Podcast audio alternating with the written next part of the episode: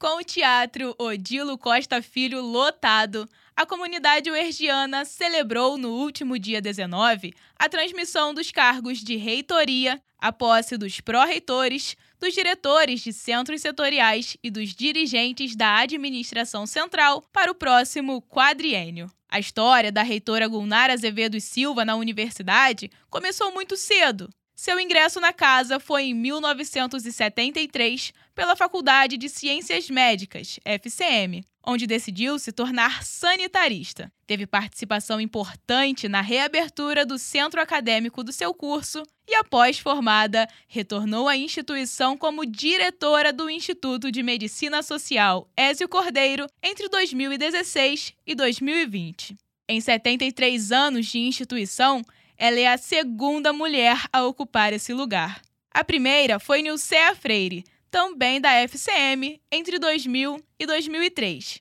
Em seu discurso, a reitora ressaltou a importância da ocupação desses espaços de poder na luta pela igualdade racial e de gênero e na implementação de medidas para a redução das desigualdades socioeconômicas.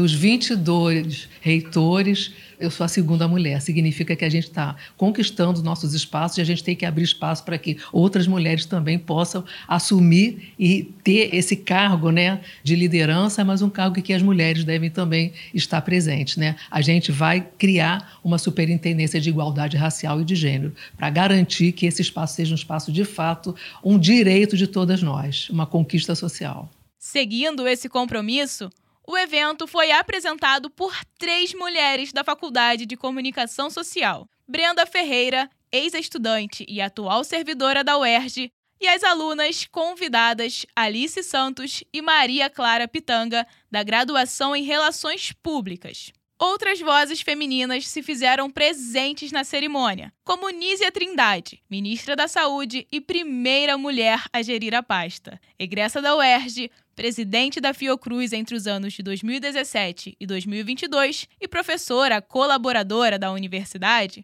ela enfatizou a relevância da busca por mais equidade, sobretudo em cargos de tomada de decisão. Acho que é muito importante estarmos nessas posições.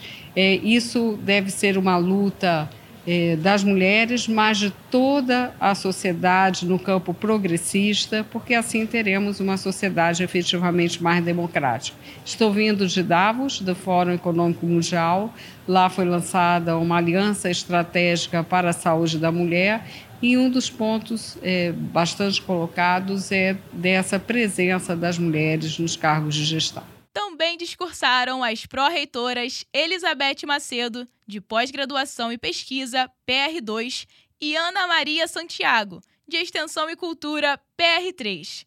Juntas, elas falaram sobre o objetivo de aproximar e integrar todas as pró-reitorias, unindo a pesquisa, a extensão, a graduação, a pós-graduação e as políticas de assistência estudantis pioneira em diferentes medidas inclusivas, como a implementação do ensino noturno e do sistema de cotas, a UERJ também foi a segunda instituição universitária a possuir um hospital de clínicas voltado para o ensino, além de tocar um extenso número de projetos com a participação da sociedade.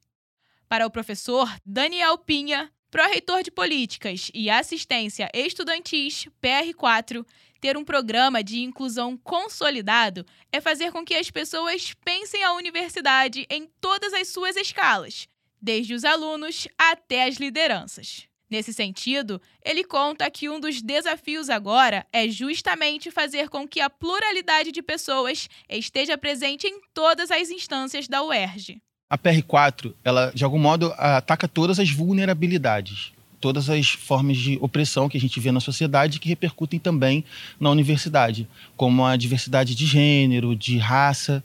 Então, a gente entende na PR4 que esse é um desafio também para que é, todos os grupos, todas as classes possam ser atendidas, possam ser incluídas em todos os espaços de poder da universidade. Com colaboração de Eduardo Monken e de Edro Barros, do Rio de Janeiro para a Rádio Erge, Lorena Rocha.